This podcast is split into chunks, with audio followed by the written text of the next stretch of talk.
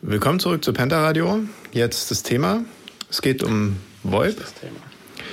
Und äh, im Allgemeinen und im Speziellen um Skype. Und wir wollen als erstes mal klären, worum es denn überhaupt so, also Voice over IP, das heißt Sprache über das Internetprotokoll.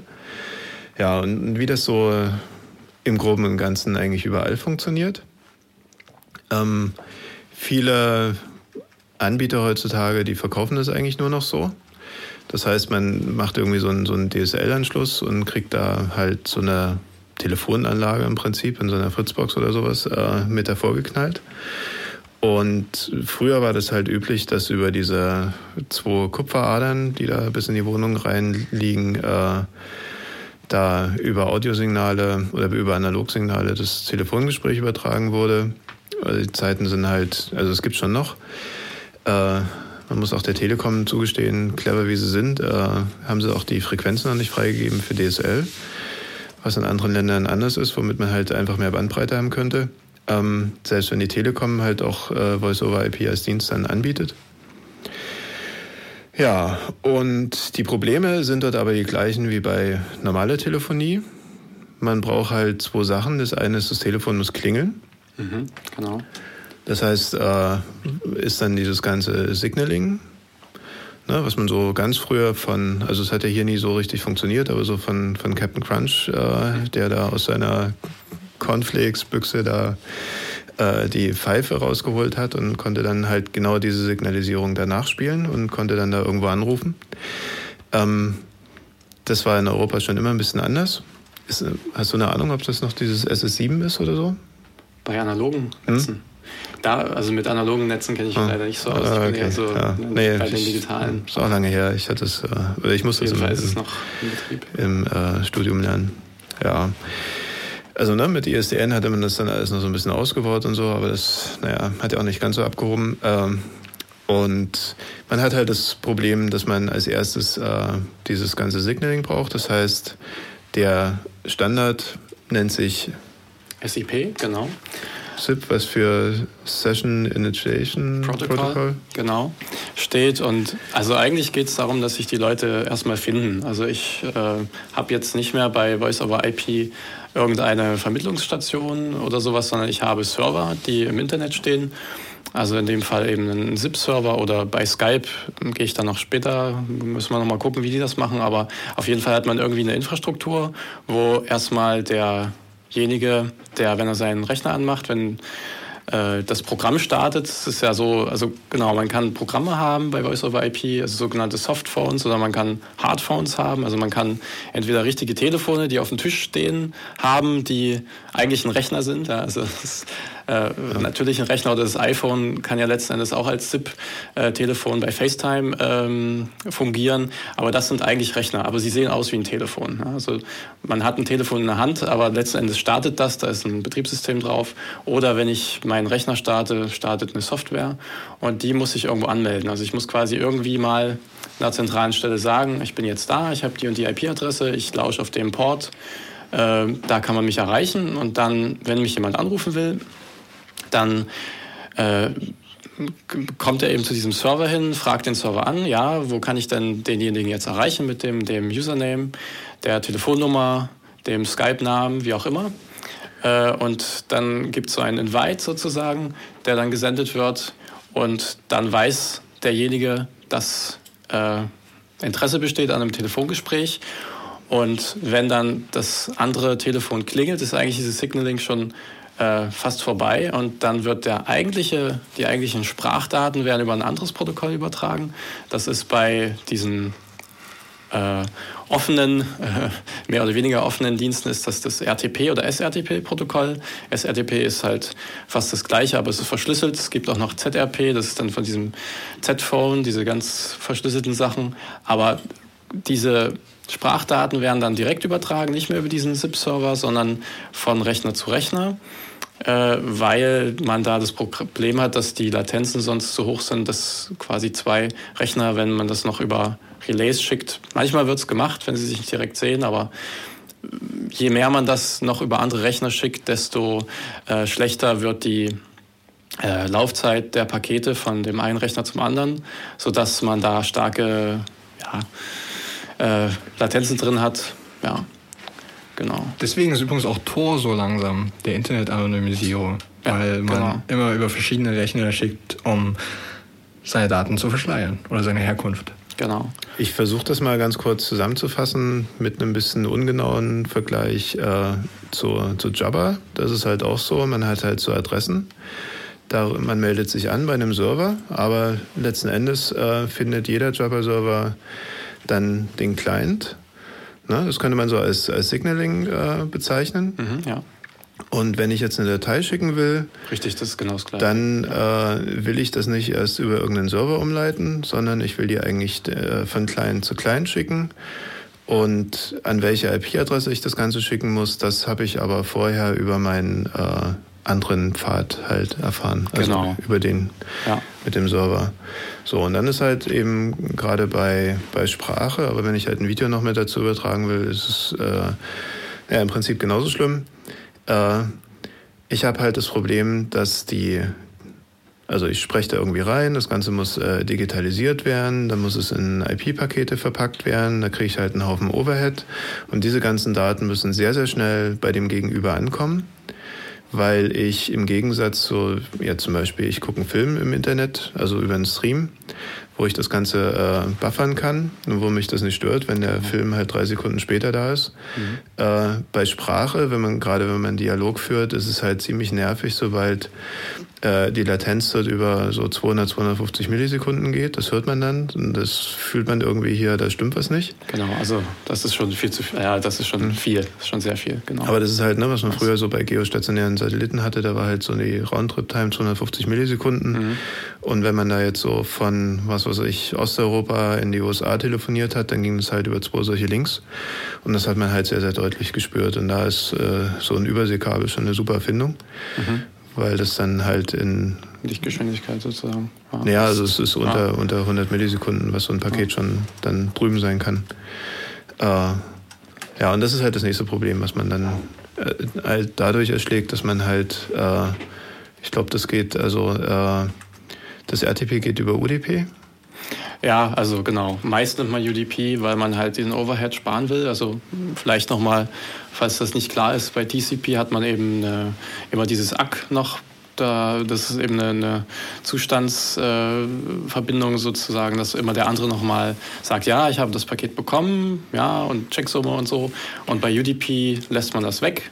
Denn ich meine, wenn ich ein Sprachpaket schicke und das ist, äh, geht irgendwie verloren, dann ist es eh egal, weil es dann Wurst ist, weil es dann sowieso zu spät ist. Genau, und deshalb, das hört man dann halt so, dass es so ein bisschen genau. knarrt oder äh, ja, ja, solche komischen ja, Artefakte richtig, dann reinkommen. Genau. Ja. Genau, aber UDP, genau, nimmt man meist. Und was natürlich auch noch ein Problem ist, ist, dass äh, ja, was ja meist von den Telefonanbietern so als Firewall angepriesen wird. Die meisten DSL-Anschlüsse sind ja, da kriegt man eine öffentliche IP-Adresse und man hat aber mehrere Rechner äh, in seinem Haus stehen, Laptop, iPhone, Smartphone, wie auch immer, sonst was, viele Geräte. Und äh, der Router muss quasi eine Adressübersetzung machen von der öffentlichen IP-Adresse mit den Ports auf die internen IP-Adressen und die jeweiligen Ports. Und da gibt es eben ein NAT und äh, das wird eben dann gerne mal als Firewall bezeichnet. Es ist so gesehen natürlich ein bisschen schon ein Schutz, dass man eben nicht einfach so diese öffentliche IP-Adresse mit irgendwelchen Paketen bombardieren kann, weil je nachdem, wie gut der Router ist, der das halt einfach verwirft und gar nicht durchlässt. Und äh, wenn ich eben jetzt, wenn mich jemand anrufen will und mein Router meint, das wäre irgendwie was Komisches aus dem Internet und lässt das nicht durch, dann habe ich natürlich ein Problem. Das heißt, ich muss irgendwie durch die Firewall durchkommen, ich muss irgendwie da ein Loch reinmachen. Die Firewall, da gibt es sehr viele äh, interessante Sachen, die sich da ausgedacht wurden, damit man das umgehen kann. Und die meisten Clients machen das auch ohne Probleme. Früher war das schwieriger, aber heutzutage geht es eigentlich ohne Probleme. Skype sowieso, Skype tunnelt durch alles durch und das äh, Hast du da ein paar Stichworte, wonach man mal suchen könnte? Ja, genau. Also dadurch, dass jetzt die Zeit schon etwas fortgeschritten ist, also es gibt ein Framework, das STUN. Äh, Framework, was die. Ähm, Dann, das ist sogar so ein Protokoll und da gibt's Richtig, das ist ein Protokoll. Server, aber da gibt es Server, genau. Das ist das, was äh, die normalen SIP äh, Clients nutzen. Hauptsächlich kenne ich das als eine Methode, um seine eigene IP im Internet herauszufinden. Genau, also das, also letzten Endes ist es so, du hast einen Server und du schickst, also wie gesagt, ich habe mich eher mit dem Skype-Ansatz beschäftigt, aber einfach erklärt ist es so, du hast einen Server im Internet und du schickst dem ein Paket und er kriegt ja dieses Paket und äh, kann aus dem Header rausfinden, was du für eine öffentliche IP-Adresse hast und welcher Port quasi, also von welchem Port er das gesehen hat. Er speichert das und kannst dir auch zurückschicken und äh, macht so ein bisschen Obfuscation auf diesen Adressen, damit das NAT das nicht zurückübersetzt, sodass du dann deine Adresse von dem Server kriegst und weißt, was deine öffentliche IP-Adresse ist, ohne irgendwas anderes zu machen. Und jetzt die, die, der Verbindungsaufbau zwischen zwei genatteten Benutzern? Darüber? Also, also da. Ist das äh, das Turn dann? Genau, also es gibt noch Turn und ICE. Äh, ich weiß jetzt, dass, wie gesagt, ich habe mich mit ZIP eigentlich gar nicht so beschäftigt, soll ja um Skype gehen. Ich weiß, dass Skype speziell äh, Relays verwendet. Also sie nehmen andere Rechner und lassen da den Datenstrom drüber gehen. Manchmal nehmen sie sogar auch drei oder vier also wenn Relays. Ich, das heißt, wenn ich mit jemandem kommuniziere und wir sind beide hinter NAT, dann geht es immer über den dritten, ja? Also bei Skype äh, ist es so, genau. Bei Skype ist es der Fall. Bei, bei SIP kann ich es jetzt nicht genau sagen, ich will nichts Falsches sagen, aber ich könnte es mir vorstellen, dass es auch so ist. Bei Skype ist es auf jeden Fall so, ja. Richtig. Und ist es vorgesehen bei SIP, dass es äh, einen dritten, also einen Relay gibt? Äh, ich weiß es nicht. Äh, wie gesagt, ähm, die äh, ich habe SIP, SIP nutze ich eigentlich okay. selber gar nicht. Ich okay. nutze nur äh, Skype und, und FaceTime, äh, wofür, wozu wir vielleicht auch noch kommen. Aber ich weiß auf jeden Fall, dass man bei Einstellungen, äh, bei SIP-Clients kann man solche Sachen einstellen, dass man da äh, Proxy-Server und sonst was einstellt. Und also ich habe bis jetzt bloß auch solche SIP-Testnummern ausprobiert und da ging es halt immer über irgendwelche anderen Server. Ja, also nie Peer-to-Peer -Peer direkt. Ja. So, aber wie gesagt, ich will mich da nicht jetzt irgendwie in falschen Behauptungen versteigen zu SIP. Ja. Da gibt es viele Leute, die das besser wissen. Dann lass uns doch mal zu, zu Skype kommen. Ja. Also, ne, wir hatten jetzt das Problem, also ich muss mich irgendwo anmelden, damit mhm. äh, das Gegenüber mich finden kann und ich muss dann mit dem irgendwie einen schnellen Datenstrom hinkriegen, um mhm. dort genau. mein, meine Telefonie oder halt noch das Video reinzupacken. Ja. Ja, genau. also ich äh, starte jetzt das Skype-Ding, melde mich da an. Und wo quatscht denn das Ding dann erstmal hin? Also das Ding quatscht. Ich habe da im Wireshark ein bisschen geguckt, das quatscht zu sehr vielen komischen Adressen, aber das, was eigentlich wichtig ist, ist, es äh, geht zu einem zentralen Skype-Login-Server und sagt, hallo, ähm, der Username so und so mit dem Passwort Hash so und so hat sich gerade angemeldet und dann guckt der Skype-Server, kenne ich das irgendwie, gibt es diesen Username? Ist der einmalig? Also bei Skype ist es so, dass die Usernames einmalig sind, sonst äh, geht das nicht, weil es ja eine Peer-to-Peer-Architektur ähm, ist. Und dann wird geschaut, okay, wenn, es diesen, wenn dieser Hash übereinstimmt mit dem Hash, der in der äh, Datenbank steht, dann wird sozusagen äh, der, äh, also ich will jetzt nicht zu doll kryptografisch ins Detail gehen, aber Skype nutzt verschiedene äh, Algorithmen, ähm, asymmetrische und äh, symmetrische Verschlüsselung. Und jeder Skype-Client hat einen RSA-Key, einen eigenen RSA-Key, 1024 Bit, und ähm, nutzt AES für die also ein symmetrisches Verfahren für die allgemeinen Anrufe und Videosachen und äh, Dateitransfer. Und es muss natürlich irgendwie sichergestellt werden, dass derjenige, den ich anrufen will, weiß, dass ich wirklich der bin, als den ich mich ausgebe. Sonst könnte man ja dort einfach Man in the Middle Attack und sonst was für Sachen äh, realisieren. Also kriege ich von dem Skype-Server ein Zertifikat. Also ich sende dem mein Public RSA-Key, ich sende dem irgendwie noch irgendwelche Passwort-Hashes und mein Username und so. Und er signiert mich damit und sendet mir ein Zertifikat zurück, was ich dann, wenn mich jemand anruft oder ich jemanden anrufe, dem anderen vorzeige, dieses Zertifikat. Dadurch, dass der natürlich den Public Key von dem Skype-Login-Server hat. Also er muss Skype vertrauen? Genau, er muss Skype vertrauen. Also es ist so, dass in der in dem Skype-Programm, was man runterlädt, gibt es schon, ist die IP-Adresse von diesem Login-Server hart codiert. Da ist ein hart, hartes äh, Zertifikat drin. Äh, und es sind auch Supernodes, da komme ich dann noch dazu, sind auch schon richtig fest drin, die IP-Adressen. Sodass der weiß, wo er sich hin verbinden muss. Also angenommen den Fall, äh, Skype hat einen Data Leak und sie würden irgendwie ihr Zertifikat mal in die Welt hinaus verlieren. Dann könnte quasi ich, jeder, ja, also Sie müssen, jeden auf Skype impersonieren. Also wie gesagt, dieses Zertifikat, ähm, das ist ein das ist auch ganz lustig, weil das nämlich verschiedene, die haben verschiedene äh, Längen. Also die haben, wenn man nichts bezahlt und Skype kostenlos nutzt, haben sie 1536 Bit und wenn man Skype Premium nutzt, dann haben sie 2048 Bit. Äh, wie gesagt, also dadurch, dass das äh, hart codiert ist und ich weiß es nicht, vielleicht haben die noch so eine Art äh, hier wie bei SSL solche äh, Listen, wo sie vorbeikommen können und ähm, neues Zertifikat pushen können. So Widerrufslisten. Widerrufslisten, vielleicht haben sie das, das weiß ich nicht. Äh, aber ich weiß, dass das Zertifikat auf jeden Fall erstmal mitgeliefert wird. Und ich kann dann sozusagen, wenn mich jemand anruft, zeigt er mir das Zertifikat. Ich gucke in den Public Key, gucke, ist das okay? Und dann kommt was sehr Spannendes und da muss ich sagen, da ist Skype echt, also sie haben schon sich da nicht lumpen lassen, was die Kryptographie angeht. Sie haben dann so ein eigenes proprietäres äh, Key Exchange Protokoll, wo über RSA 128 äh, Bit für den AES-Schlüssel von dem einen und 128 Bit von dem anderen kommen. Das heißt, ich mache mit Zufallsnummern, ich überlege mir 128 Bit Zufallsnummern und der andere auch. Und das wird mit RSA äh, äh, kodiert. Und dadurch, dass ja ich nur meinen eigenen RSA Private Key habe, ist das auch okay. Ich kriege das dann, entpack das, setze das zusammen mit meinen, die ich mir ausgedacht habe, der andere auch. Und dann haben wir einen 256-Bit äh, AES-Schlüssel, mit dem dann die gesamte, das gesamt, die gesamten Textnachrichten, die Videonachrichten, die Audionachrichten und die äh, Dateien, die übertragen werden, verschlüsselt werden. Sodass eigentlich die Verschlüsselung bei Skype schon recht äh, schwer zu knacken ist. Schon alleine, also, also jetzt mit, mit einfachen Methoden. Ja, so, ich meine, das wird wahrscheinlich, wenn man das mitschneidet und dann irgendwie Jahre Zeit hat, wird das natürlich gehen, aber so in Echtzeit geht es nur sehr schwer und da gibt es eben dann andere Sachen, wie man das angreift. Ja.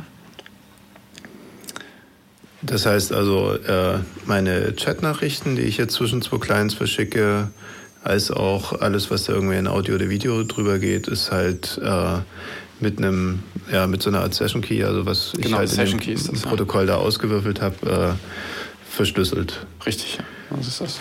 Das heißt, wenn ich äh, mit einer Person chatte, ist das auch für Skype nicht lesbar?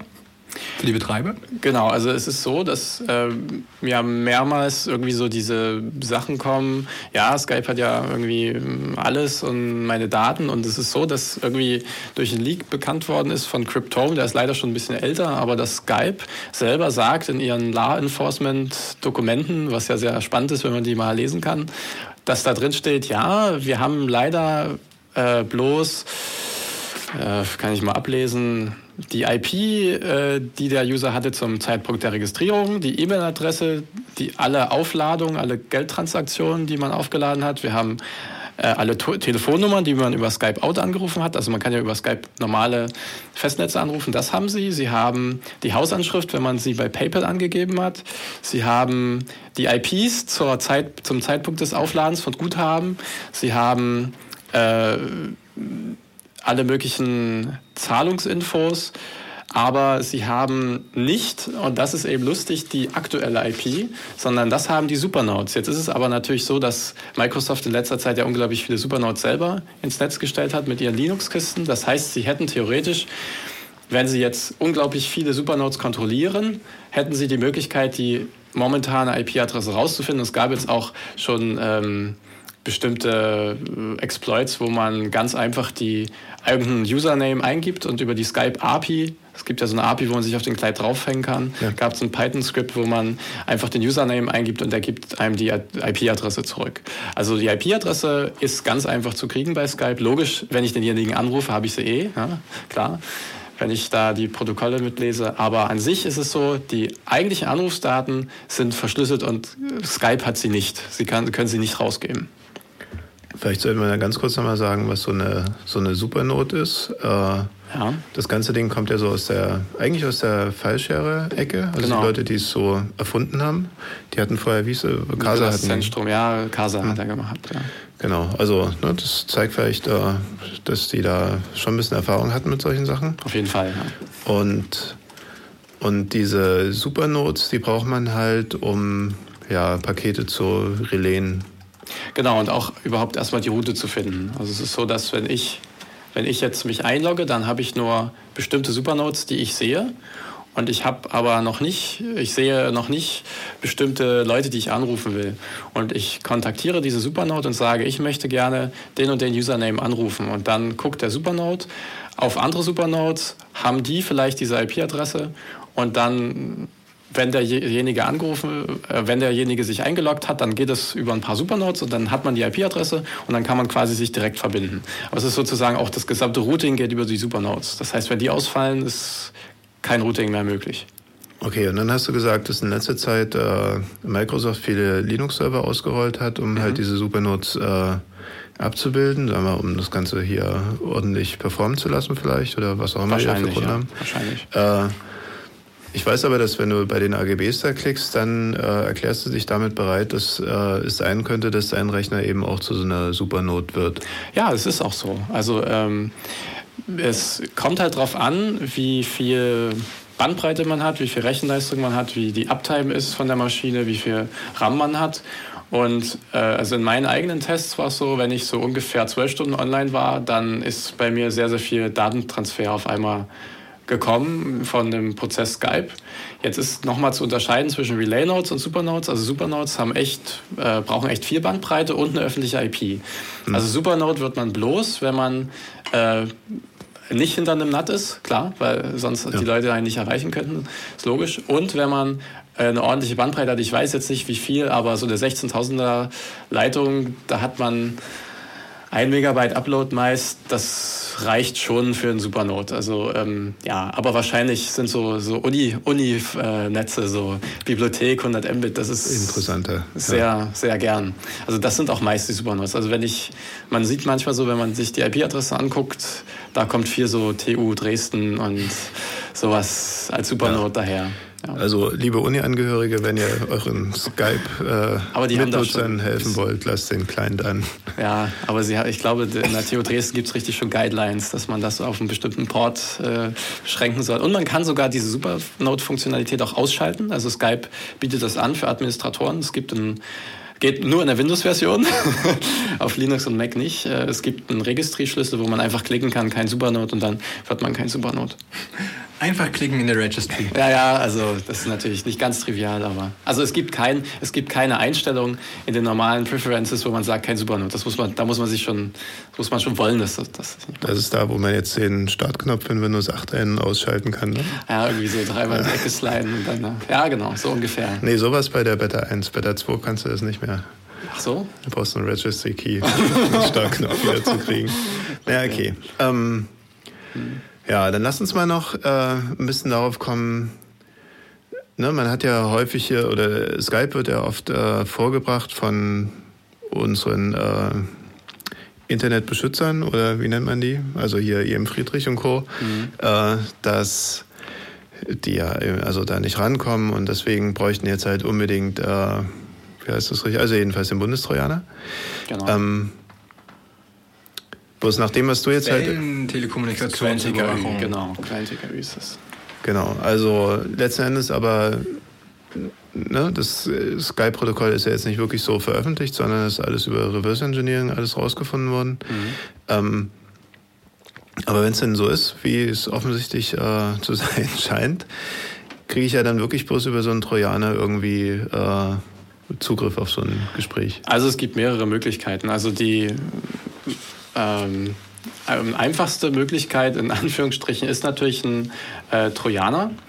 Ähm, ich, man geht natürlich davon aus, dass oft auch das Betriebssystem halt Windows ist bei solchen äh, Überwachungen. Und die Fälle, die es gab, wo Skype überwacht wurde, das waren meiner, meines Wissens nach mit Ausnahme nur Windows-Maschinen. Und da ist es, hat man natürlich ein leichtes Spiel. Also man braucht eigentlich bloß ein, irgendeine Binary, die man da mit einem Dropper draufbringt, mit einem USB-Stick oder über E-Mail. Und dann braucht man einfach ein Programm, was im Hintergrund quasi das Mikrofon anmacht, äh, die Videokamera anmacht und das quasi als extra Datenstream ausleitet. Also technisch ist das überhaupt nicht äh, ein großer Akt. Das Problem ist eher, dass man so eine Trojaner in Deutschland mit dem Bundesverfassungsgerichtsurteil konform macht, weil es nämlich bei der Quellen-TKÜ wirklich nur die Daten die Daten überwacht werden dürfen, die wirklich Kommunikation sind. Das heißt, wenn ich einfach das Mikro anmache und kein Skype-Anruf läuft, darf ich theoretisch gar nicht abhören. Ja? Und deshalb gibt es auch Trojaner, die sich in die Skype-API reinhängen, sozusagen ähm, über die API von Skype gucken, ah, jetzt ist ein Anruf da und dann quasi das als Extra-Stream ausleiten. Also bei Digitask war es so, sie haben sich einfach irgendeinen Server in den USA gemietet und haben quasi als Extra-Datenstream diesen Skype-Anruf rausgestreamt äh, und den verschlüsselt mit, den viel schlechter verschlüsselt als Skype selbst, also mit irgendwie nicht ICM-Modus, sondern irgendwie ganz schlimm und AES und auch immer den gleichen Key verwendet. Ja, ja. Also ja, Bismeier. Hm. Also das ist, das ist die einfachste Methode, dass man einen Trojaner nimmt. Und wenn ich mich bei dieser API anmelde, dann muss ich doch aber auch erstmal äh, ja, ja, klicken. Oder? Also das Lustige ist ja eigentlich schon. Also ich weiß nicht, wie es bei Windows ist, aber bei der Mac Skype API ist es so, dass man das auf jeden Fall erstmal autorisieren muss, dass ein anderer Prozess da irgendwas macht. Also bei Linux ist es auch so und äh, ja, aber ich meine, der Windows-Nutzer ist so konditioniert, der klickt überall auf Ja. Ja, oder wahrscheinlich machen sie es so, dass sie das einfach während schon, des Droppens schon mal Ja klicken und dann. Äh, genau, also genau. Vor, vor, Ja geklickt. Genau. ja. ja. Okay. Nee, aber was, was es halt auch noch für andere Methoden gibt, was äh, eigentlich viel einfacher ist, meist ist der Chat bei Skype ja schon sehr aussagekräftig, weil man bei Skype sehr viel auch, also das Coole an Skype ist eigentlich auch, dass man ähm, schon sich verabreden kann und sage, bist du jetzt gerade da, bla bla bla, und es viel eigentlich über den Textchat macht. Und so die äh, eher Ostblock-Behörden haben sich da so eine ganz schlaue Sache ausgedacht, die versuchen einfach Passwörter, Skype-Passwörter zu kriegen, weil man, weil man sich ja dann, wenn man den Username und das, das richtige Passwort hat, kann man sich ja dem Skype-Server gegenüber ganz normal authentifizieren. Und äh, Skype macht eine Sache, dass wenn man das habt ihr vielleicht schon mal gemerkt, wenn man einen neuen Rechner anmacht und da ist Skype drauf, dann sind auf einmal die Nachrichten da. Ja, und das kommt dadurch, dass nicht Skype die etwa irgendwie in der Cloud speichert, sondern dass alle anderen Peers, denen man mal was geschrieben hat, die History, die sie auf ihrem Computer lokal gespeichert haben, äh, einem schicken. Und sozusagen ist es so, sobald sich ein anderer Rechner äh, mit einem mit einem ja, richtigen Username und Passwort anmeldet, werden die automatisch an ihn geschickt. Das heißt, sie können live mitlesen. also live die mitlesen. History kommt über eine Peer-to-Peer-Verbindung, äh, ja. aber nicht von, von einem anderen Rechner von mir, sondern von meinen Kontakten? Ja, also wenn du jetzt, wenn du mit jemandem, also das kommt genau von dem Kontakt, den es betrifft. Also wenn deine Freundin jetzt online ist ja, und du hast einen neuen Rechner, wo noch keine History drauf ist, dann schickt genau dieser Rechner diese History an dich. Auch genau mit dem gleichen Session Key. Und wenn ich... Und natürlich nur die History zwischen uns beiden. Genau, genau. Und wenn ich jetzt, wenn, wenn ich jetzt mein iPhone... Dann könnte ich ja Leuten Worte in den Mund legen. Wie? Damit, na, indem ich irgendwie die History bei mir lokal verändere. Ja, wahrscheinlich, ja, das müsste man mal probieren. Wenn du wahrscheinlich, wenn du, genau, das, das geht. Ja, ich denke, wenn du lokal deine. mal eine Woche zurück, da hast du das noch geschrieben. ja, wenn du, wenn du, ja. wenn du die History bei deiner Freundin änderst, dann wird sie wahrscheinlich bei einem neuen Rechner so ankommen. Die andere Sache ist aber, dass die einzelnen Skype-Instanzen unter sich, also wenn du dein Telefon, wenn du da Skype hast und auf deinem Computer Skype hast, die sich untereinander auch synchronisieren. Also da wird dann, da sieht man bei Wireshark so lokale Verbindungen von 192, 68, 01 auf 2 und dann tauschen sie sich das gegenseitig aus, dass die sich gegenseitig synchronisieren quasi. Das heißt, für den Angriff musst du beim Rechner sagen, oh, da ist leider deine Festplatte kaputt gegangen, die muss ich neu installieren, dein Telefon ist ins also Klo History, gefallen. History und, unterschieben äh, ist, ja. ist einfach. Und das ist auch der einfachste Angriff, einfach bei einer Hausdurchsuchung sich die History von dem, von dem Client mitzunehmen. Da braucht man nichts abhören, da hat man unverschlüsselte Daten auf der Festplatte und kann die mitlesen. Ja, man hat ja mit dieser Funktionalität Plausible Deniability. Ja, wie gesagt, ich weiß nicht ganz genau, wie die ähm, History abgelegt ist, aber ich glaube, es ist einfach HTML. Also jetzt nicht irgendwie mit Checksum oder so. Also es ist einfach so hm. unverschlüsselt auf der Festplatte. Also.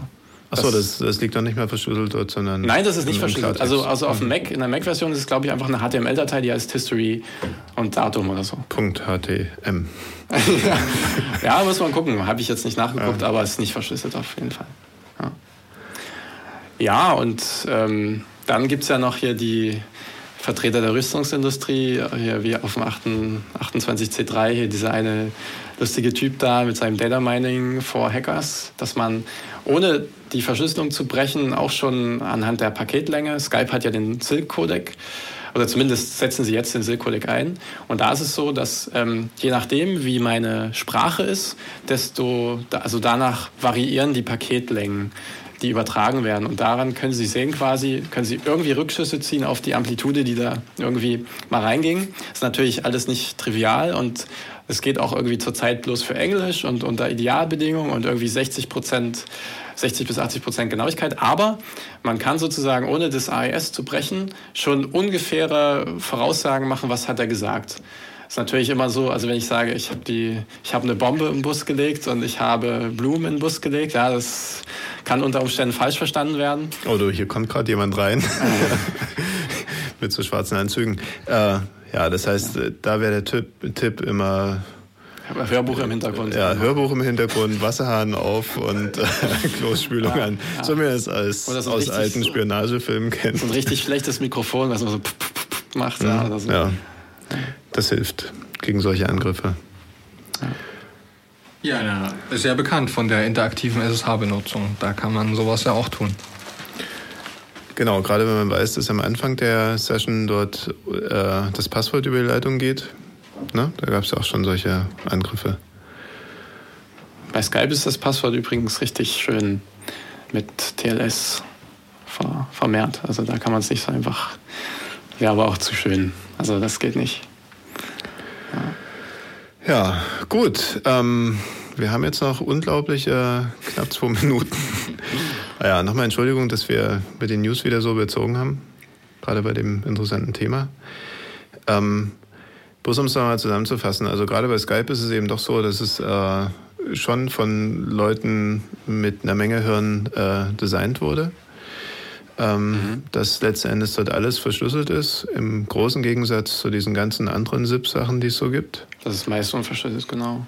Was halt meistens unverschlüsselt ist und die äh, Protokollerweiterungen, die es gibt zum Verschlüsseln, benutzt halt kaum jemand. Und ja, also wer Z-Phone schon mal gehört hat, Hut ab. Äh, ich habe noch nie jemanden gefunden, der das dann noch wirklich installiert hatte. Mhm.